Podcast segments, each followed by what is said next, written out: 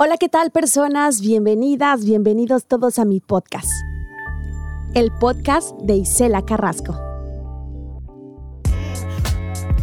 Hola, hola, ¿cómo estás? Bienvenida, bienvenido al episodio número 4 del podcast de Isela Carrasco. Sé que es muy pronto, que recién acabamos de lanzar el episodio número 3, pero es que los temas están a la orden del día. He tenido bendito Dios o bendita la vida, en lo que sea que tú creas, eh, tiempo y disposición y muchas ganas de entrar a la cabina y grabar.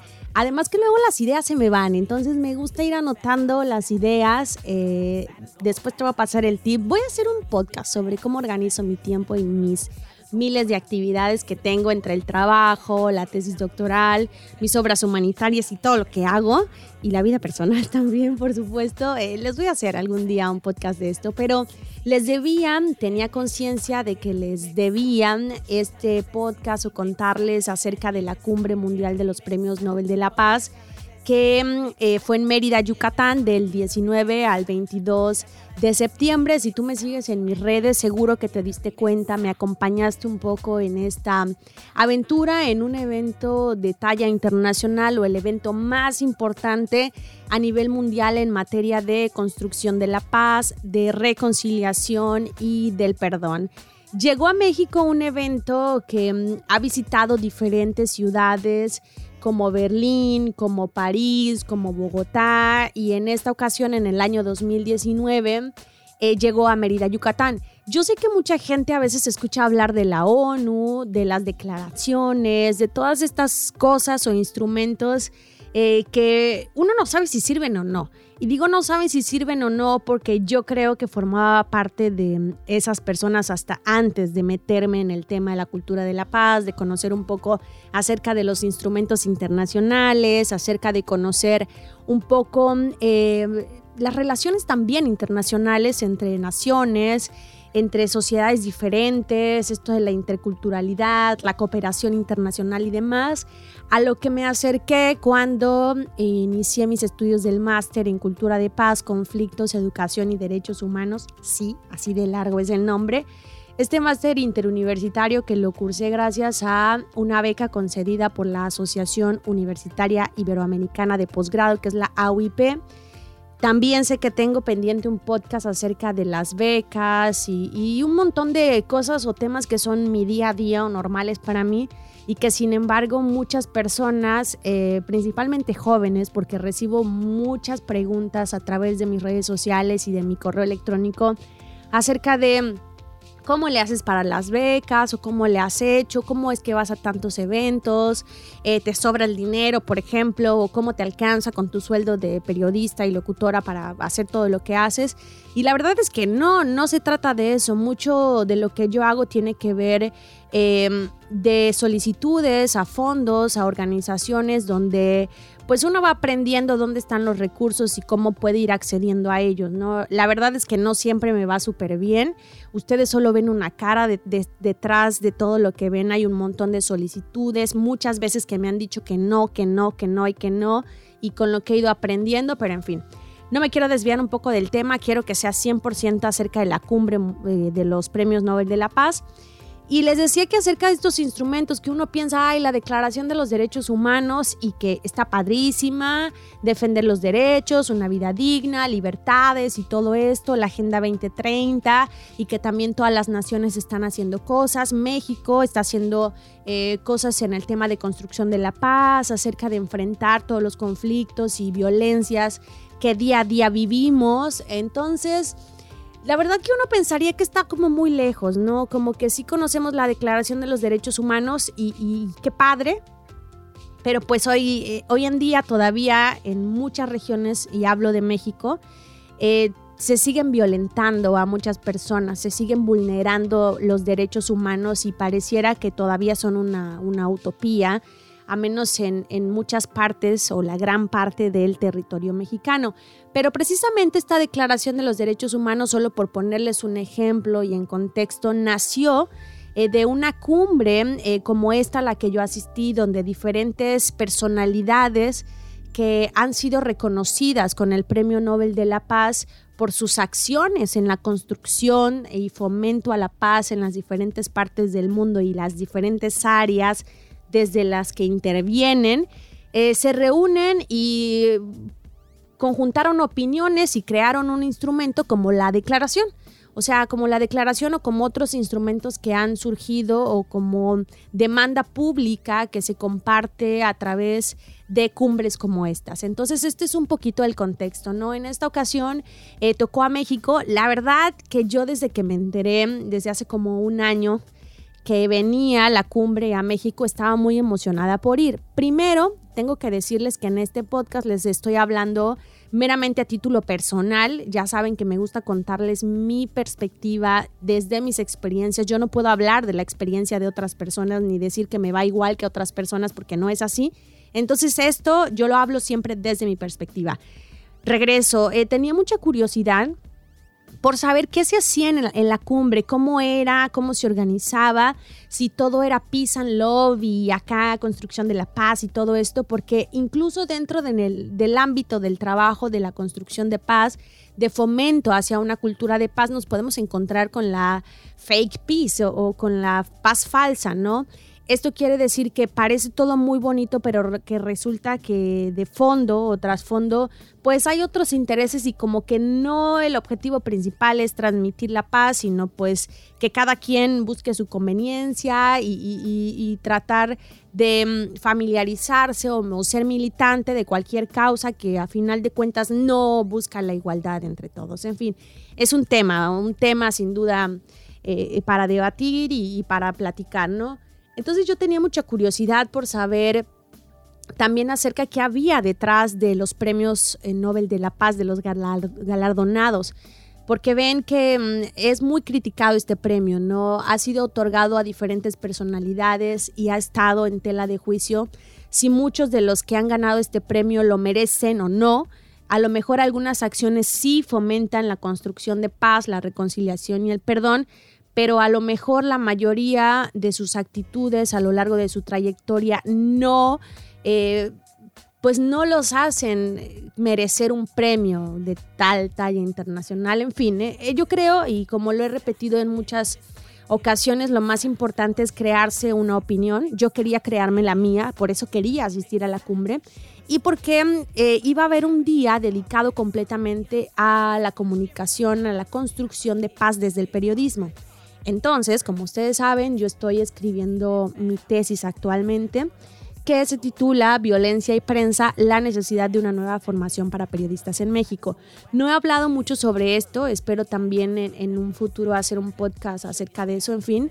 Entonces, dentro de mis líneas de investigación para construir los marcos eh, teóricos y contextuales, históricos y demás, me interesaba estar presente en la cumbre porque era algo importante. Además está, está en territorio mexicano, en un momento eh, complicado para el periodismo, eh, para la comunicación y quería estar ahí. Quería también ver cuáles habían sido los avances o qué formas de análisis y reflexión desde la cumbre podían transmitirse, porque una cosa puede ser lo que yo he investigado, de lo que me he empapado y otra muy diferente a lo mejor la realidad a la que me enfrento. A lo mejor yo decía, a lo mejor yo voy súper atrasada y han desarrollado otro, otras formas de análisis, otras cosas nuevas, que era realmente la visión con la que yo iba, ¿no? Ya les iré contando con qué, con qué me encontré. Y bueno, eh, Mérida, Yucatán es una de las ciudades o la ciudad más pacífica de México, por llamarlo de alguna manera. Es una ciudad con bajos índices eh, de violencia, donde se le ha invertido en cultura, educación desde hace varios años. Es un trabajo que ya viene detrás incluso. Y bueno, incluso cuando yo llegué a la ciudad de Mérida, saben que me encanta hablar con la gente, entonces yo platico con el del taxi, platico con el de los tacos, platico con toda la gente, ¿no? Entonces a mí me interesaba saber cuál era, la percepción que tenían los propios ciudadanos y ciudadanas de Mérida acerca de por qué era considerada o es considerada la ciudad más pacífica de México, aparte de que la conocemos también como la ciudad blanca. Entonces era como una asociación blanca, eh, seguridad, pacífico, paz, México, saben, e, este concepto, ¿no?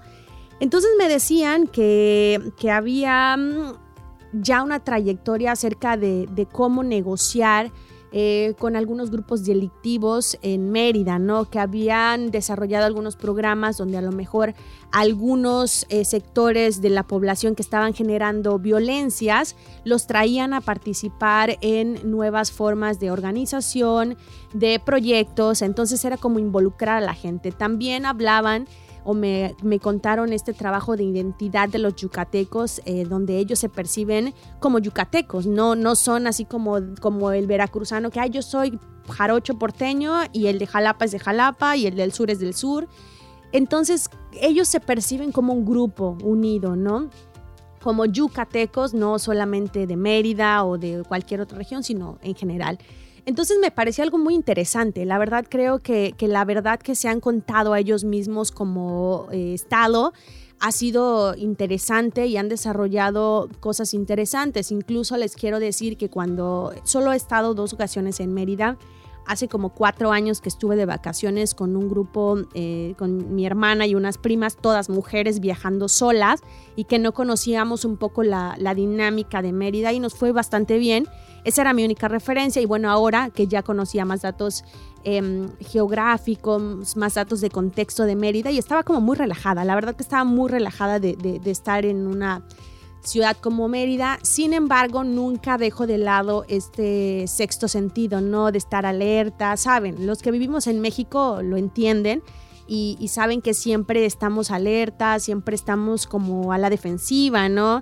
Tratando de ver siempre posibilidades de escape, ¿no? Por cualquier cosa que suceda y adoptando mil una eh, actitud de prevención, por ejemplo, o, de, enfrentar una situación de, violencia de una manera pues pacífica y relajada, ¿no?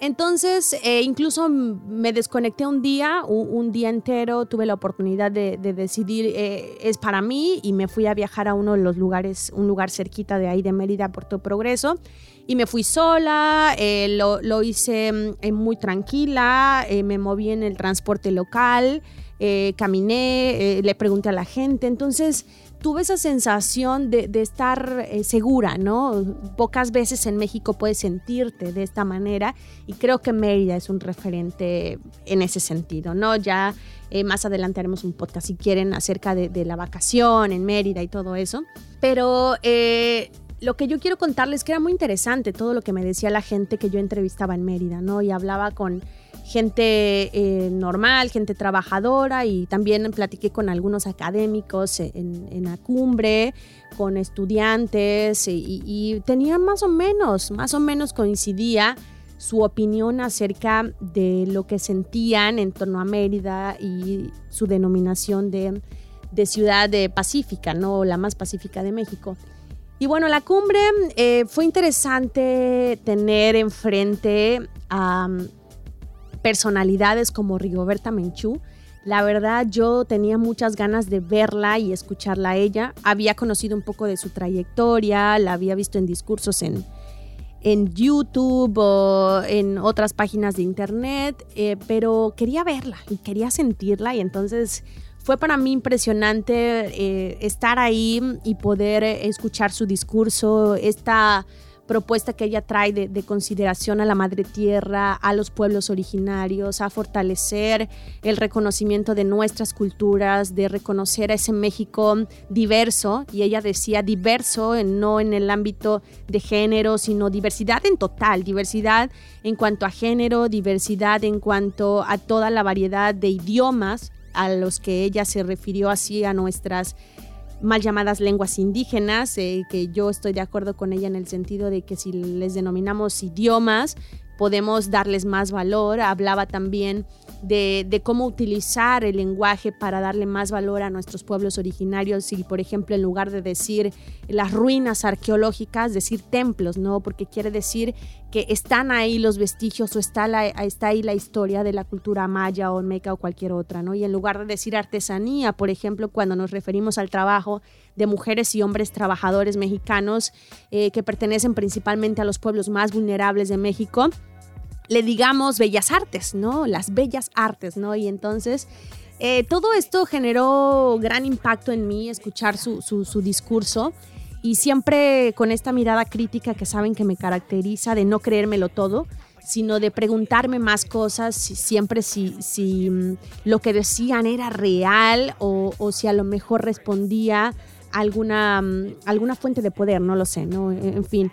También otra de las cosas que más me impresionó y que fue de los momentos más interesantes para mí fueron las mesas de trabajo sobre diversidad, donde participó Miguel Bosé, Joe Huerta, Rigoberta Menchú juntos, que no, nunca me los hubiera imaginado a Rigoberta, a Miguel Bosé y a a, este, a Joy eh, juntos hablando de diversidad, porque cada uno tiene sus propias opiniones, ha vivido sus propias experiencias y fue súper interesante. Lo que sí tengo que decirles que me quedé con la percepción de que la cumbre giraba en torno a un impulso, así como estar reivindicando y reivindicando eh, la aprobación de la ley de matrimonio igualitario en Mérida, Yucatán. Como sabemos, anteriormente no ha salido a favor y se espera que se vote próximamente esta ley. Y si bien yo estoy completamente a favor, lo he dicho abiertamente, entiendo que para México todavía es complicado hablar de estos, de estos avances, ¿no? Recientemente hemos escuchado la despenalización del aborto en Oaxaca y que nos sorprendió a todos. Entonces, bueno, para mí eh, sí llegó un momento en el que me parecía demasiado eh, reiterativo o como forzoso que toda la cumbre girara en torno a la aprobación de la ley, la aprobación de la ley, los periodistas moderadores estaban como todo el tiempo duro y dale con eso, eh, cuando pudimos hablar de mil y otros temas desde mi punto de vista, desde la diversidad.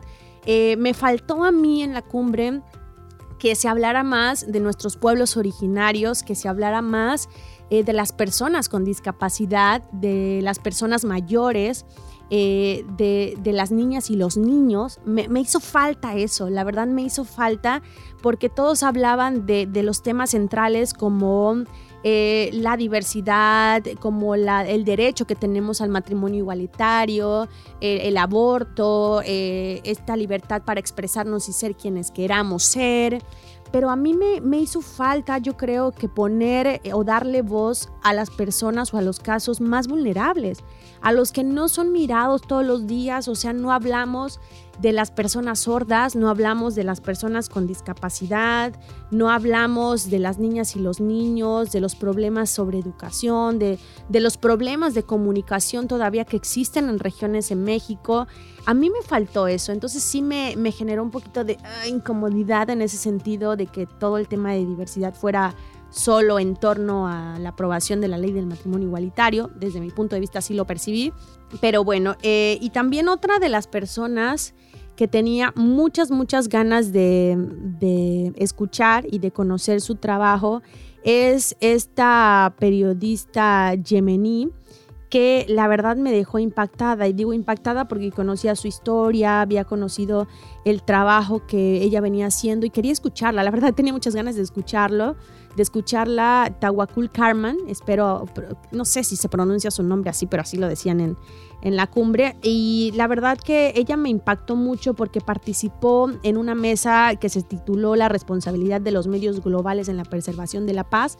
Y creo que fue una de las mesas más importantes y donde desarrollaron niveles de reflexión muy críticos, pero muy libres al mismo tiempo, desde poner eh, frente a frente realidades, por ejemplo, mediática de la realidad de Yemen, de la realidad de México, de la realidad de países como Irán, de, países eh, que también lo pasan mal en tema de libertad de expresión.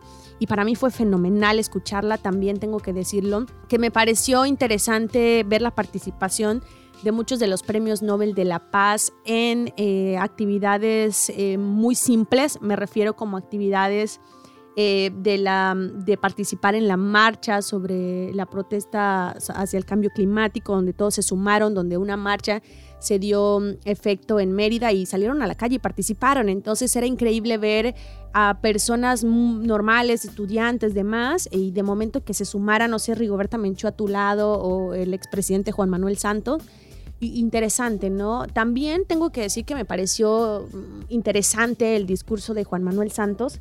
Ya lo conocía yo por el tema de que durante el máster me tocó trabajar el conflicto eh, colombiano acerca de las FARC y demás. Entonces eh, conocía acerca de los procesos de paz, de las realidades de Colombia, aparte que tengo muchos amigos colombianos y que estoy tratando siempre de estar ahí como informándome de qué es lo que pasa y todo esto. Entonces me parecía interesante el discurso que él traía después de que fue presidente, después de que inició eh, los procesos de paz, después de que también fue la cumbre en, Bogotá, la la cumbre que le precedió a esta. Entonces era, era interesante, ¿no? Yo creo que muchas veces juzgamos eh, de manera importante y directa a personalidades políticas sin saber a lo mejor cómo lo pasan. Y digo, no es por justificar a Juan Manuel Santos ni a cualquier otro político, pero creo que si abrimos un poquito la mente a verlos desde la perspectiva humana de que pueden cometer errores, nos puede dar la oportunidad de reflexionar a, temas importantes, ¿no?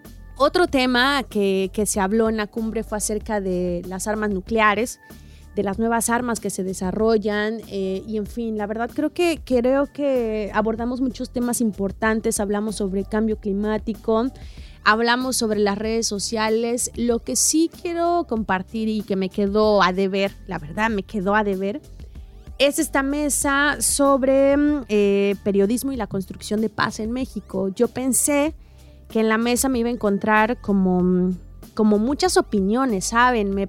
Me pensé encontrar a lo mejor a periodistas de medios independientes, a periodistas a lo mejor de Mérida, a lo mejor periodistas que han trabajado el tema del periodismo de paz y, no, no fue así, tengo que decirlo que no fue así.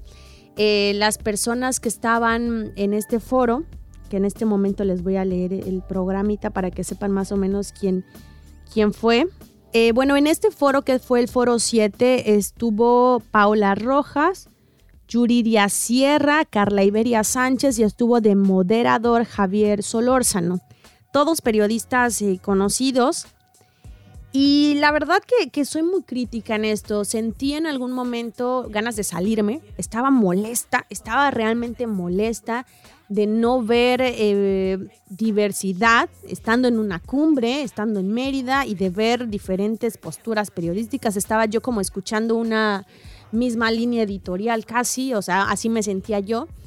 Eh, no quiero desmeritar el discurso de mis compañeros periodistas, creo que fue interesante, pero nos faltó profundizar nos faltó profundizar porque no llegamos a hacernos las preguntas que, la gente o que las audiencias deben hacerse, que es el papel del periodismo, la responsabilidad del periodismo, de la comunicación en México para crear una cultura de paz. Y eso a mí me dejó boquiabierta porque quiere decir que todavía estamos en pañales. O sea, estamos en pañales, nos falta un montón de recorrido todavía para poder siquiera eh, besar ahí un, camino distinto hacia el que ya conocemos. Entonces, me quedé todo el, todo el foro, tomé algunas notas, pero sí eh, eh, me, sentía molesta. Incluso no hubo un feedback en toda la cumbre, eso también creo que, faltó. las plenarias eran como verdades absolutas, pasaban sus discursos, sus opiniones, y no había esta posibilidad, eh, por lo menos de réplica por parte del público, que bien hubiera estado interesante porque había un público muy diverso, había jóvenes, había docentes, había activistas, había gente de otros países, entonces creo que hubiese sido interesante el diálogo que se eh, hubiera abierto entre todos los participantes. Entiendo que es un evento de carácter mundial y que es muy complicado, pero creo que haber destinado o considerado dentro de la logística y organización unos 10 minutos de análisis para que el público se sintiera tomado en cuenta hubiera sido distinto, ¿no? Entonces, bueno, creo que estas son mis percepciones generales. Eh, yo quiero decir que me vine con reflexiones importantes eh, no me encontré precisamente con las aspiraciones que yo iba, pero me encontré con cosas muy interesantes, cosas que desarrollaron o que abrieron mi cabeza para pensarlas y, quizás analizar áreas que no he aterrizado, ¿no? Incluso hablando desde el, punto de vista del periodismo de paz y de la cultura de la paz y de la tesis que estoy desarrollando, sí me, me vine con, con muchas líneas, con muchos temas ahí que tengo que atender y muy esperanzada, ¿saben? Esperanzada porque dentro de, de todo yo creo que, pese a cualquier crítica que pueda existir este tipo de eventos y demás, yo siempre lo he dicho, hay gente que se motiva con una cumbre, ¿no? Con, con el discurso de Miguel Bosé en la charla sobre diversidad. Y qué padre, que la gente se motive con eso y que decida cambiar y que decida abrir su mente y decida ser empático y decida ser respetuoso, padrísimo, ¿no? Eh, lo que sí también, ah, se me olvida contarles es que yo estaba un poco decepcionada en el sentido de que se supone, todas las personas que estábamos ahí en la cumbre mundial, somos activistas, somos profesores o estamos en este rollo de la construcción de la paz, la reconciliación y el perdón. Hablamos sobre cambio climático en la cumbre y a mí me dolía un montón el corazón ver cómo la gente olvidaba, porque quiero pensar que olvidaban, ¿verdad? Sus botellas, sus latas eh, en la sala. Entonces quedaba así como un regadero y era como, hey, somos los primeros que debemos poner el ejemplo, ¿no? Ver, por ejemplo, personas que no eran conscientes o no eran congruentes, esa, es la palabra correcta, congruentes entre su discurso y, la paz y acá militante y todo, y a lo mejor eh, daban una pinta de, consumidores desmedidos, de inconscientes en el sentido del cuidado del planeta y, eso me molestó, la verdad que eso me molestó y por eso siempre les digo que hay que tener los ojos bien abiertos porque ni aunque estos eventos tengan la mejor intención del mundo y que quieran vendernos lo que sí, la paz y todo esto, y no me refiero solo a este evento, sino a cualquier otro, siempre podemos encontrar el frijolito negro en el arroz, ¿no? Siempre podemos encontrar eh, algo que nos hace ruido y creo que, eso no es malo, no lo debemos tomar mal, sino por el contrario debemos de sentirnos eh, bendecidos o bendecidas de que tenemos la capacidad de detectarlo y que no podemos caer fácilmente en esto, ¿no? Entonces, bueno, eh, el diálogo, la convivencia fue maravillosa. Este tipo de eventos siempre me encantan porque te encuentras con gente con puntos de vista completamente diferentes, que vienen de otras culturas, que te preguntan cosas y demás, conoces mucha gente. Y eso para mí creo que es lo más, lo más valioso porque vas creciendo en la convivencia del evento, ¿no?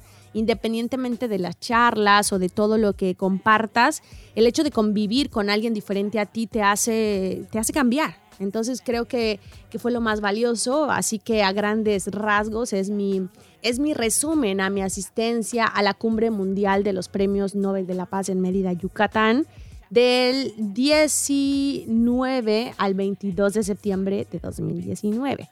Así que les agradezco a todos, espero que mm, les haya gustado el podcast, eh, me dejan sus comentarios, me los pueden dejar aquí o también los pueden enviar a mi correo electrónico que es isecarrasco.hotmail.com. Ese es como mi correo general de siempre, el que siempre he tenido. Y donde pueden escribirme o lo puedes hacer a través de las redes sociales. Sabes que estoy en radio los viernes de 10 de la mañana a 12 horas en el 96.5 FM. Y si me quieres escuchar en internet es en la página www.maslatina.com.mx. Y el sábado es mi proyecto personal de Buenas con Isela Carrasco desde las 10 de la mañana hasta las 14 horas o 2 de la tarde por la misma emisora, el mismo canal FM o en la misma página. Deseo que tengas excelente día y pues si te quieres motivar, que te motive lo que sea. Y recuerda que siempre a cualquier cosa a la que asistas o lo que hagas o lo que aprendas, si tienes la mejor actitud, eso definirá todo. Eso va a definir todo y que tengas eh, ganas de aprender, de crecer y sobre todo de que te lleves la sabiduría que es lo más importante que se queda en nuestra experiencia de vida. Que tengas bonito día, te mando un, besote y gracias por escucharme. Hasta la próxima. Smith fast. Get a sip for the whole side is going wild.